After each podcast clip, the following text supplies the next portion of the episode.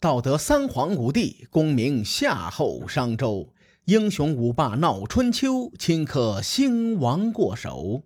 青史几行名姓，北邙无数荒丘。前人种地，后人收，说甚龙争虎斗？上一期节目咱们说到，楚庄王在度过了鸡飞狗跳的前三年。联合八国和秦国平定了蛮族以及庸国和军国之乱。尽管楚庄王在继位之后抓了一手烂牌，但是中原其他的诸侯们也都不好过。在公元前六百一十年前后，晋国国内也不安生，而且中原几大诸侯国齐、鲁、宋、郑这四个国家都是鸡飞狗跳的。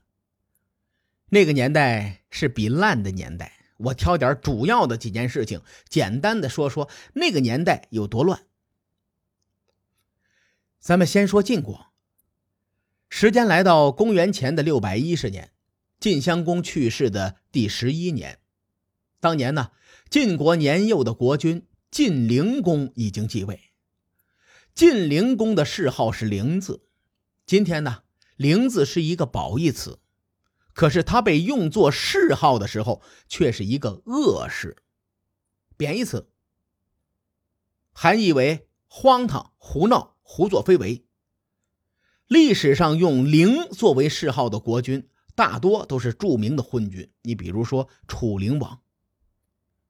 关于楚灵王最有名的一句俗语叫做“楚王好细腰，宫中多饿死”。楚灵王在继位之后，行事作风却是非常荒唐的。咱们说一个细节吧。说当时晋国宫中的厨师在煮熊掌的时候没有煮烂，晋灵公吃了一口，觉得口感不行，于是呢就生气了，就把这个厨师给宰了。赵盾同志多次向晋灵公劝谏，但是他不为所动。甚至对赵盾怀恨在心，一时间呢，两个人的关系势同水火。我提过一嘴啊，赵盾是个权臣，权臣虽然一手遮天，但很多的时候还是会做一些实事的。随着楚庄王平定内乱，晋国如果想遏制楚国北上，那么郑宋两国的立场是非常重要的。毕竟这两个国家位于中原核心区域，就好像是阿富汗在亚洲的位置一样。公元前六百一十年，在赵盾的主持下，晋国会盟魏国、陈国等诸侯国，而这次会盟呢，正是把郑国给踢出了联盟，理由是郑国与楚国暗中勾结了。最初我挺不理解赵盾的做法。既然郑国是每一个称霸的诸侯必须要争取的棋子，楚国呢又有复兴的势头，赵盾理应拉拢郑国才是啊。后来我换到了赵盾的角度去考虑，发现这个事儿合乎逻辑。因为赵盾这个人呢，城府和心机都非常重，而且生性多疑，和曹操一样。郑国在之前呢，没少做二五仔。齐桓公举行葵丘会盟的时候，郑国就临阵倒戈，投入到了楚国的怀抱。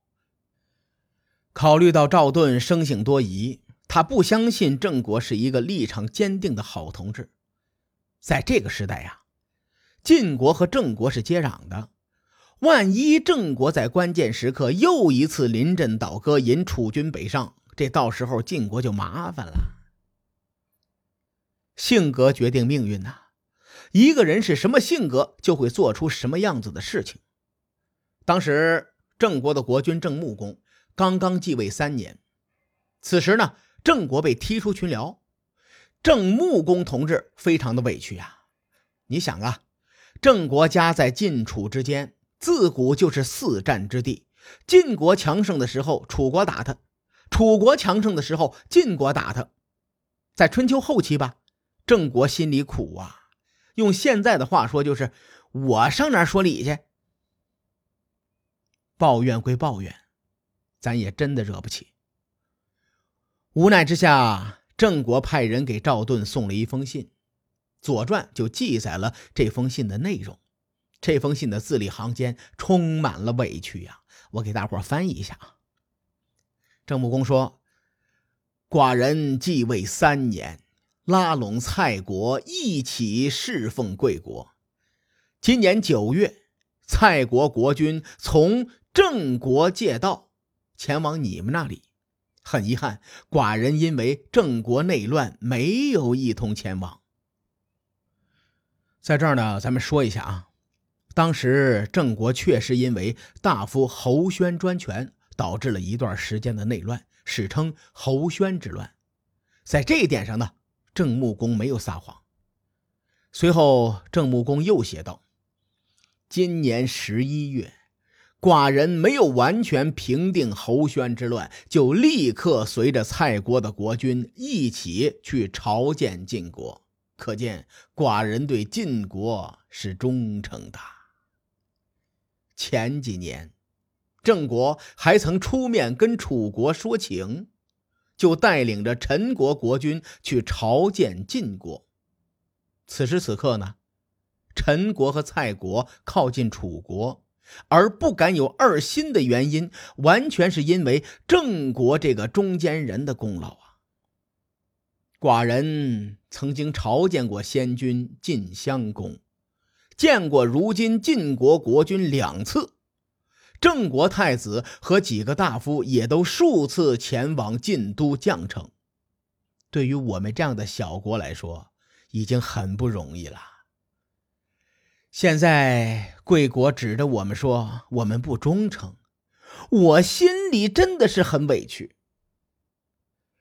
郑国地处晋国和楚国两大强国之间。为了生存，我们不得不铤而走险。这事儿啊，也不能怪我。而且贵国的命令是反复无常，我实在不知道该怎么做。你看，知识点来了啊！成语“铤而走险”就是出自这封信当中，具体是在《左传》文公十七年。郑穆公在信中有很多碎碎念的内容。在这儿呢，我就不一一翻译了。核心思想就是我刚才说的那些。赵盾在看完郑穆公的信之后，经过一番衡量，最终选择了与郑国和好。史书记载，赵川和公续迟去郑国做了人质。在这里，史书明着写是去做人质，实际上呢，这两个人是去做的监军。目的很明确，就是加强晋国对郑国的控制。赵川是赵盾的族人，而且是晋襄公的女婿，在晋国的分量不轻。公续迟呢，史书只记载了他是晋国国君的女婿，没有说具体是谁的女婿。不过晋灵公现在最多二十多岁，从年纪上推断呐。这个公续迟应该也是呃晋襄公的女婿，赵盾和公续迟这俩人十有八九是连襟儿的关系。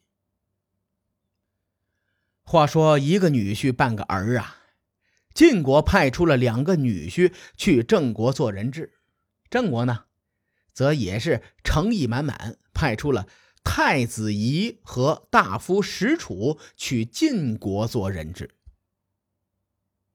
这件事发生之后，晋国对郑国的掌控就更强了。此时，郑国、陈国、蔡国都在晋国的联盟当中。对楚国来说呢，楚穆王横扫中原打下的战略优势，转眼间就岌岌可危了。春秋时期的中原诸侯国呀，基本上都是墙头草，所以呢，每一轮争霸都想重新洗牌抓牌。楚国在第一轮争霸中抓到一副好牌，可能在第二轮呢就抓到一手烂牌。楚庄王同志就是抓到一手烂牌的国君。在外交上啊，虽然对他有利的大概就是呃秦楚两国越走越近，啊秦国呢可以在西面牵制晋国，仅此而已。《左传》在公元前六百一十年前后记录了很多其他的事情，你比如说，齐国的国君齐懿公因为一件小事被弑杀了；鲁国的东门相仲杀害太子，拥立鲁宣公上位；郑国刚才咱们说过，内有侯宣之乱，外有晋国的威慑，日子过得也很艰难。最后再说说宋国，他们也没消停。当年宋文公弑杀宋昭公篡位，现在呢，宋国的士族武士领着宋昭公的儿子复仇作乱。这两伙人打的是红尘滚滚，最终呢，宋文公笑到了最后，平定了叛乱。这些事儿啊，都发生在公元前六百一十年前后。从当时人们的角度来看，这些都是些大事儿。但是从整个时代来说，这些事儿已经不是关键因素了，最多就算个背景墙。楚庄王熬了三年，终于是否极泰来。他手上的牌烂归烂，但是还是有搞头的。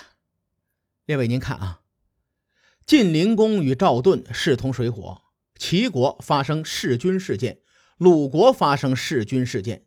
郑国内乱，宋国内乱，齐鲁郑宋都在比谁烂。相对应的呢，楚庄王手里的烂牌也就不那么扎眼了。这期节目的作用啊，就是为了铺垫后面发生的事情。春秋真的太乱了。你比如说某段时间啊，楚国薅着郑国的头发一顿暴锤，没过几年呢。楚国又为了郑国和别人死磕，你等等吧。春秋历史和连续剧是一样一样的，你不跳着看吧，有时候磨磨唧唧的很枯燥；你要是跳的步子太大了，哎，就突然又搞不清楚这个来龙去脉了，看起来很迷糊。从葵丘会盟到城濮之战，再到现在，已经有数次大洗牌了。楚国连蔡国这个铁杆小弟都转投到了晋国联盟中去了，所以我琢磨了一下啊，还是把这个时期的形势跟大伙分析分析，为后面的事情做个过渡。所以说呢，后面的事情会更加精彩。欲知后事如何，且听下回分解。书海沉沉浮浮，千秋功过留与后人说。我是西域说书人介子先生，下期节目咱们继续聊春秋风雨，更多精彩内容，请搜索关注微信公众号“伯乐灯”，与更多听友交流互动。伯乐灯还将定期为粉丝发放福利，愿我们的存在让您对明天更有期许，咱们后会有期。